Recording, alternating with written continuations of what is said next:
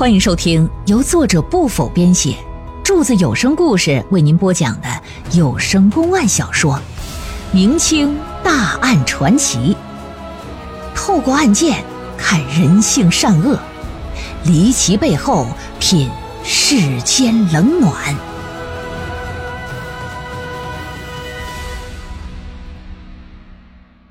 老爷这话一说完呐。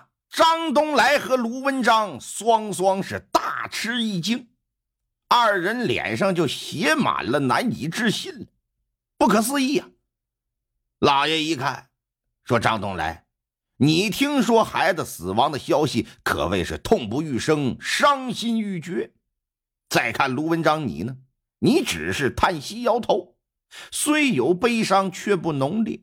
你绝不是丧子之后该有的反应和表现。”另外啊，本官已派人到富川县进行调查了。张东来在两年前确实丢失个儿子张婉玉，富川县衙已立案，有据可查呀。因此，本官先把孩子判给张东来。谢大人，谢大人，谢谢大人！连连磕头感谢，激动之情就溢于言表啊。紧接着，老爷拿眼睛一瞪卢文章，说：“卢文章，你没有儿子，于是你在两年前拐骗了人张东来的儿子。虽然你有街坊四邻为你作证，但是他们所言都是这两年的事没有人说，哼，怀孕产生的事啊。那段时间呢，谁给你作证？嗯，本官也让人进行调查了，县内所有接生婆都查了。”近五年来，从来没有稳婆到你家里接过生，你的亲朋好友也不曾知晓你这孩子是何时出生，甚至在你家中工作了十余年的仆人，私下也表示，你娘子自打进了你府之后，只生过两个女儿，未曾孕育过男婴。所以你最好给我从实招来，你是如何拐骗孩子？否则本官一定严惩不贷。这我。老爷，我这个卢文章就支支吾吾，面露惊慌之色，眼神呢就闪烁不定。来呀，上夹棍，夹死勿论。啥叫夹死勿论呢？就夹死你活该，你告都没地方告。一看老爷动起真格的了，这小子害怕，怕被上刑啊！赶紧说，我就去交代交代，说老爷，别别别别。据他交代，这孩子真不是他生的，但也不是他拐骗来的，他是从别人手里花了二十两纹银买来的。卖的孩子那人呢，乃是宫城县一个叫王老五的人，手里还有契约为证啊。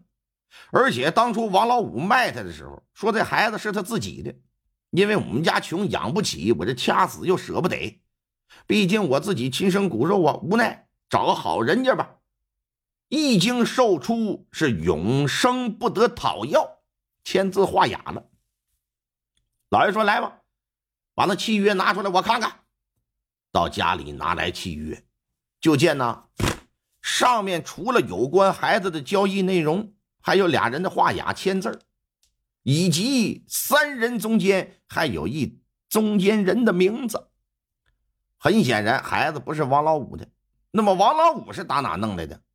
如今王老五在宫城县，不在自己管辖范围之内呀。要是支照宫城县知县走正常程序，如果对方不配合，很难破获这桩拐卖人口案。必须就得想个万全之策呀。随后老爷交代：“啊，说这个事儿啊，容我再想想。”随着老爷的调查深入，这事儿啊也终于算是搞清楚了。嗯，根据大明律的相关规定，买人口者，若是知道买之人是拐卖而来，其罪过与售卖之人同等，要被杖打一百，徒刑三年呢。买人口者若是不知情，则可免罪，同时还要将买人的钱追讨回来啊，给予主人。也就是说，卢文章花二两银子买孩子，这笔钱要从。卖人口的王老五那里追回，然后给张东来。但前提是啥呀？你必须得先找着这王老五。为了尽快破获案件，文大人就决定咱们呢别按常理出牌了，别走正常程序。除了将孩子判给张东来之外，还打县衙银库里暂借二十两纹银给了张东来，并且将父子二人呢送回了富川县。骨肉重逢，又得了二十两纹银，这对于苦苦找了两年儿子的张东来来说呀，无疑是最完美的结果。卢文章虽然说买卖人口，可是两年来的辛勤抚养也没有虐待孩子，而且最重要的是啥？他也不知道孩子是拐骗的，所以说老爷也没处罚他。但他买孩子花那二十两银子，你可别想要了。老爷将其训斥一顿。啊，就给他给放了，这两边的问题解决了。接下来的重点无疑是抓捕这个啊卖孩子的王老五啊。退堂之后啊，文宗行叫来亲信啊，亲信是谁呀？师承做了一番交代。师承是乔装改扮，假装成一个富商，赶奔宫城县，四处打探那王老五的情况。正所谓功夫不负有心人呢。经过六七天的打探吧，在东城外终于找到王老五的住处了。当当当，这么一敲门，门分左右，一个年龄二十上下的年轻人，探头探脑的就出来。你找谁呀？我找王老五，我是朋友介绍来的，有笔生意要和他谈谈。进来吧，大哥，有人找你。